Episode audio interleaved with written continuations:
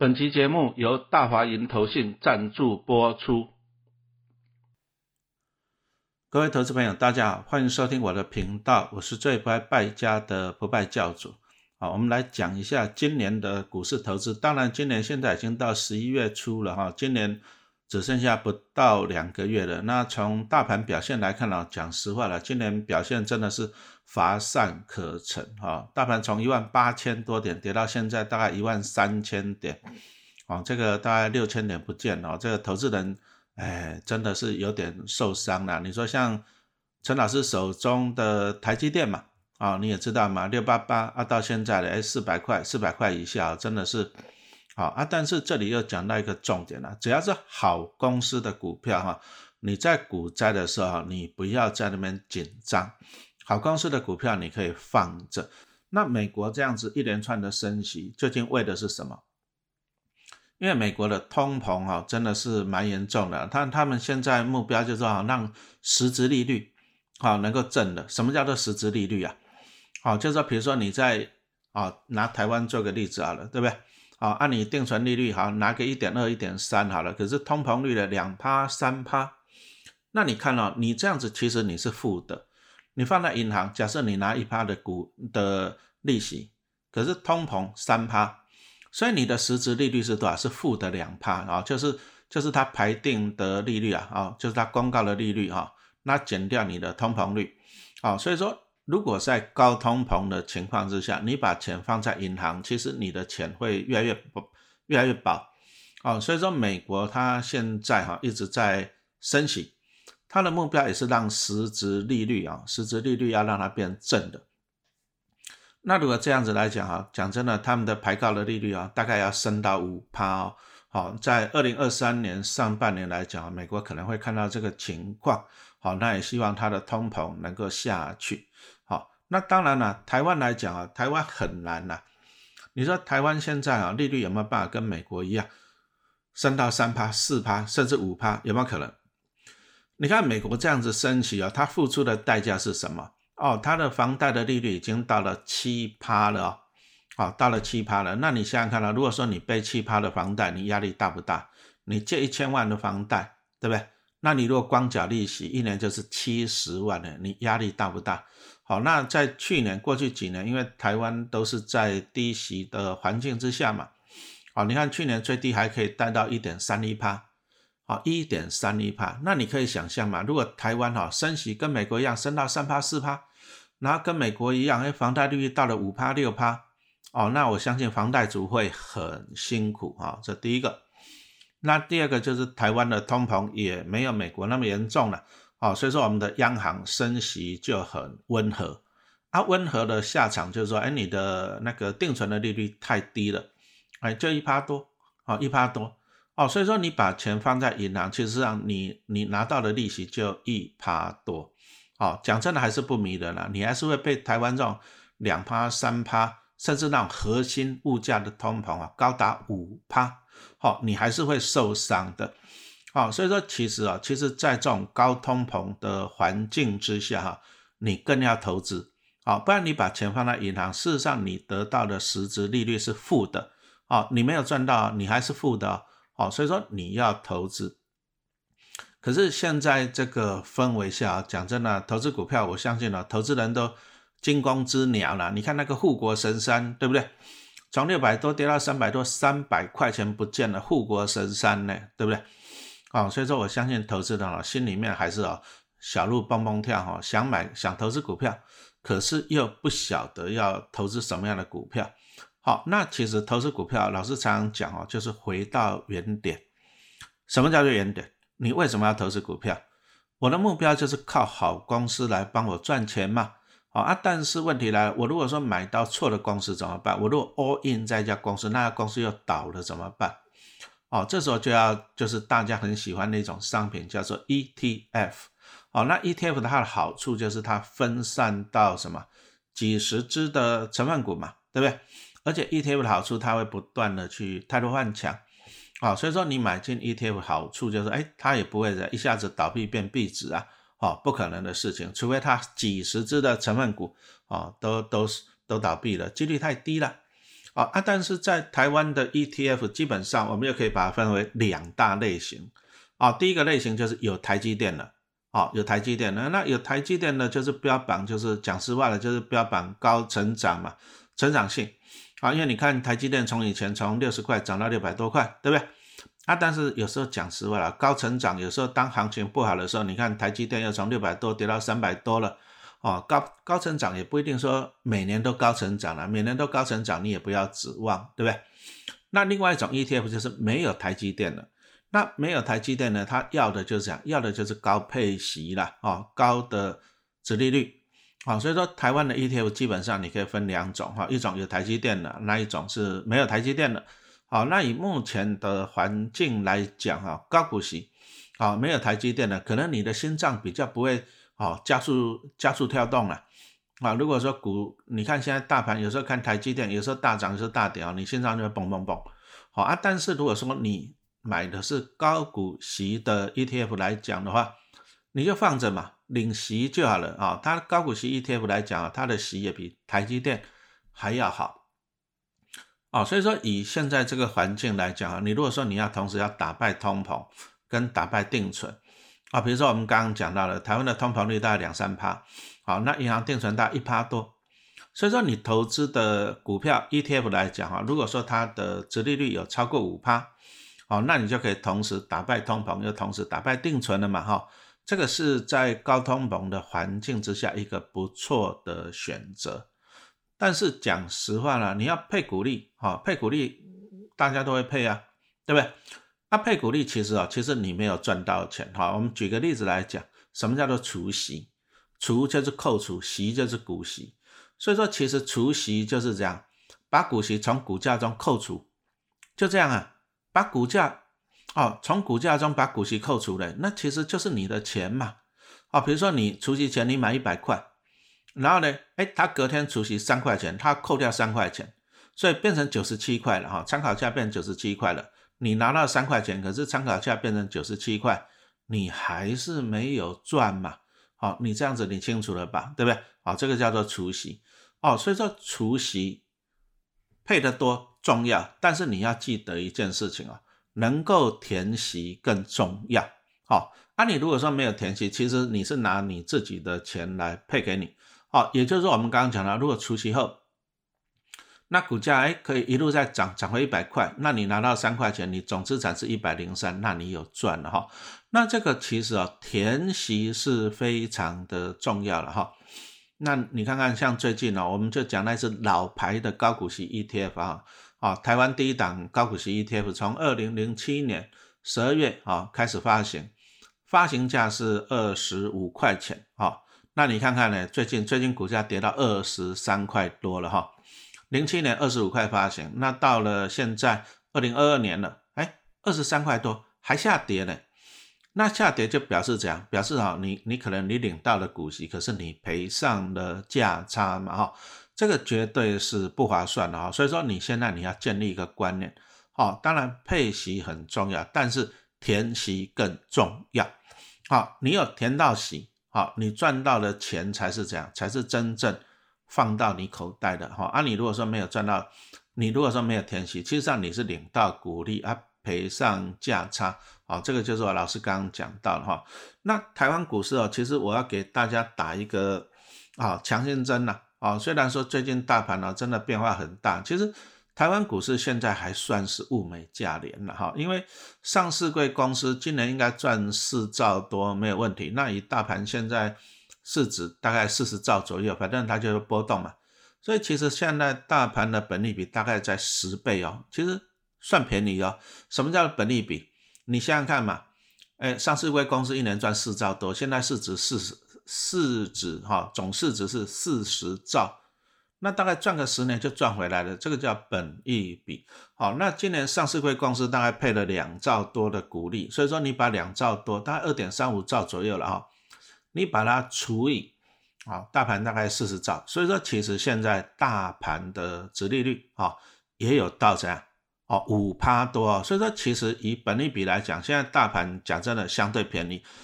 你虽然看到说一万三千点，可是以本利比来讲啊，真的是相对便宜。其实以前大盘的本利比十几倍，甚至有二十几倍，那现在只有十倍。那以前以前台股的那个以前台股的殖利率哈，大概大概就是四趴左右。那当大盘在上面的时候，比如说今年年初在一万八千点的时候，哎，那时候殖利率大概只剩下三趴多。好，那现在因为大盘下来了，哎，殖利率变高了。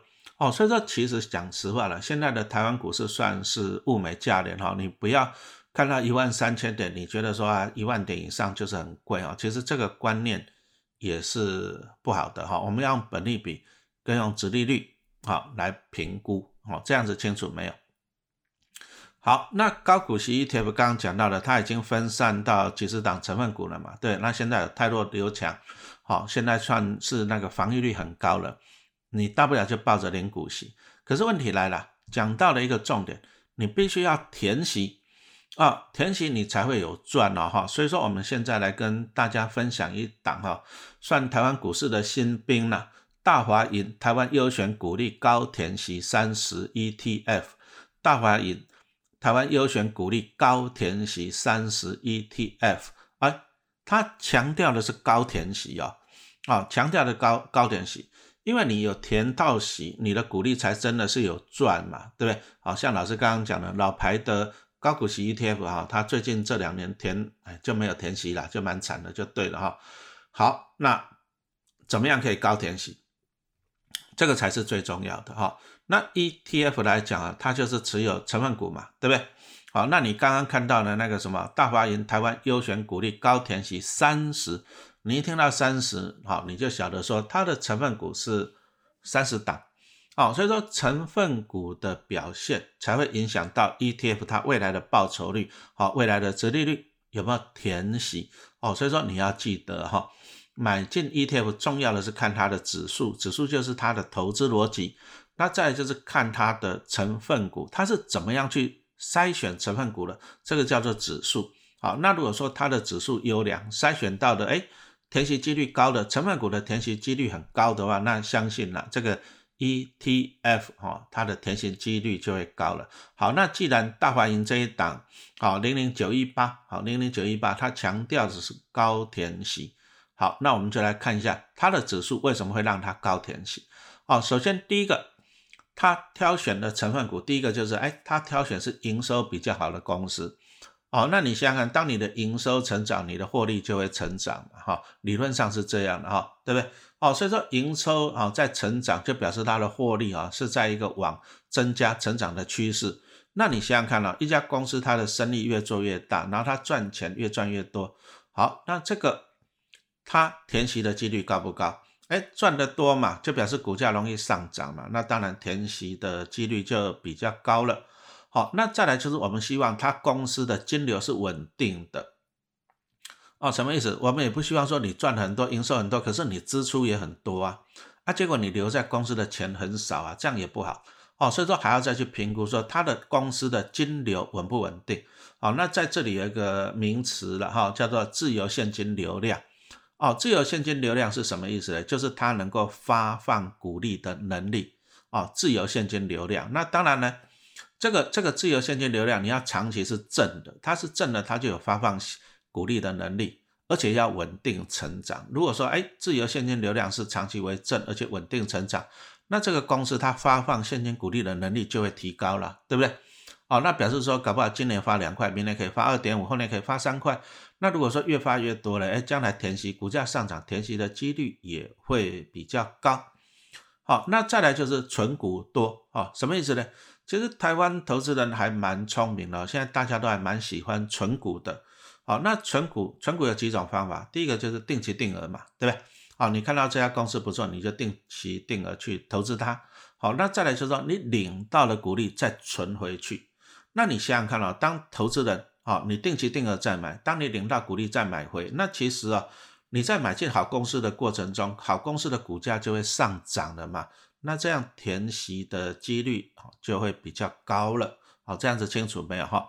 所以说其实啊 ETF 啊好不好，配息后能不能填息，重点就是看它的成分股好，看它的成分股。那我们刚刚讲到，哎，大华银台湾优选股利高填息三十 ETF 啊，股票代号就是零零九一八。好，那它强调的就是高填息。好，那就是台湾第一档专注在优质股利跟高填息的 ETF。好，那它的指数逻辑就是符合我们刚刚讲到的，哎，挑选营收好、金流稳，而且存股多的啊成分股啊，这就是它的特点。那它的特点就是严选啊，其实就是这样子啊，会赚钱呐。那公司股利很多，又能够填息的好公司嘛，对不对？好，让你能够一次满足，满足什么？哦，其实我们投资股票。想要赚的就两个钱嘛，第一个就是拿股利嘛，对不对啊？第二个就是赚价差。好，你不要拿到了股利，啊，你到时候赔上价差，你也不划算哈。像老师刚刚讲到了老牌的高股息 ETF，哦，在一年多前股价三十六块，哦，那虽然呢去年配一点八，今年配二点一，可是股价从三十六跌到二十三，唉，你领到股利却赔到价差嘛，对不对？那那这样子讲实话。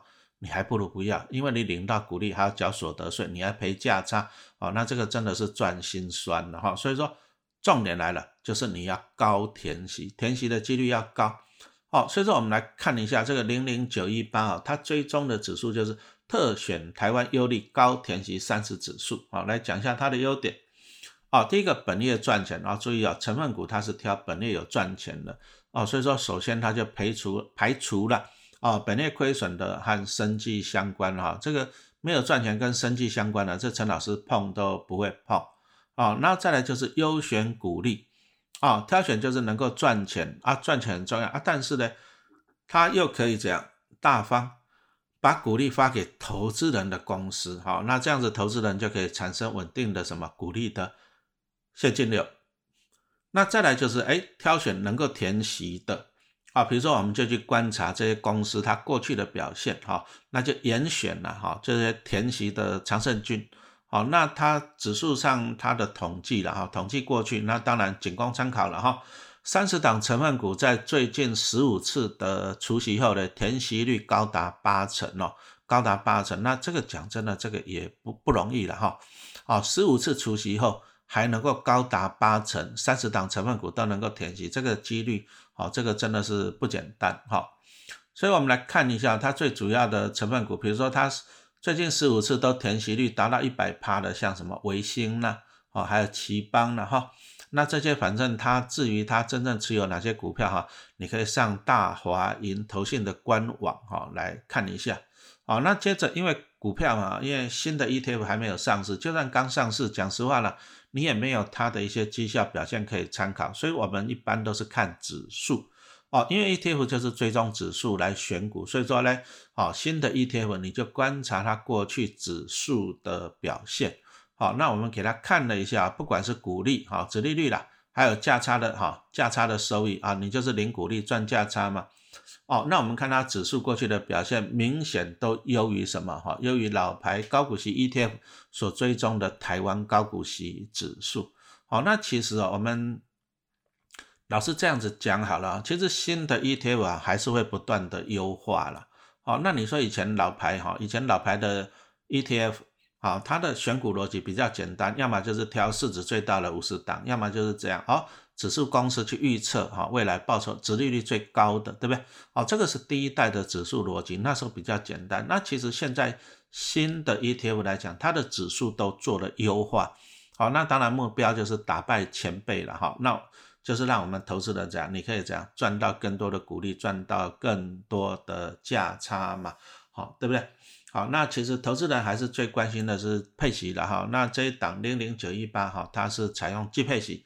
那季配息的好处就是你一年可以领四次钱，啊，比如说退休组，啊，那你一季领一次生活费，好，那或者是小朋友，你看一年你要注册两次学费，那还有啊每学期的生活费，哦，所以说呢，季配息事实上它的资金的运用哈也比较有弹性的哈。